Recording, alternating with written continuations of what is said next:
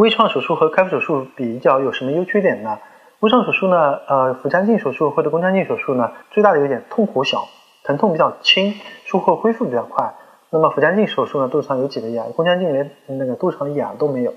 那缺点呢是什么呢？就是做这个腹腔镜手术对医生的要求，对医院的要求相对比较高一些。那么医生的这个技术要求达到一定的，尤其是缝合的一个技术，因为有一定的这个要求。如果你缝合不过关，那你腔镜底下缝合有可能会造成这个子宫愈合就不太好。呃，那么还有个缺点呢，就是腔镜底下我们没有这个啊医生的手的这个触觉，所以呢个别有的时候比较埋是比较深的这个位置的肌瘤呢。有的时候因为看不到啊，那么有可能会造成遗漏，这个可能性比较大。尽管有这样子的一个缺点，但是呢，腔镜手术，那么因为它的优点非常的明显，而且另外一个就是说复发对于我们肌瘤来说是一个很多情况底下，尤其多发肌瘤有百分之三十左右的复发率这种情况底下，我们不指望的是说做一次就得做的非常的干净，所以哪怕有腹腔镜手术有残留的这个风险。但是仍然是成为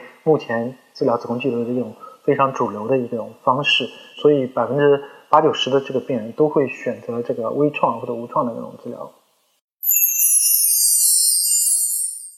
听众朋友们，大家好，我是郭晓明医生，我的新书《给身体的情书》出版了，这是我第一本的书，新书呢在当当、京东、亚马逊等网上书店以及全国的新华书店均有销售。献给广大的女性朋友们。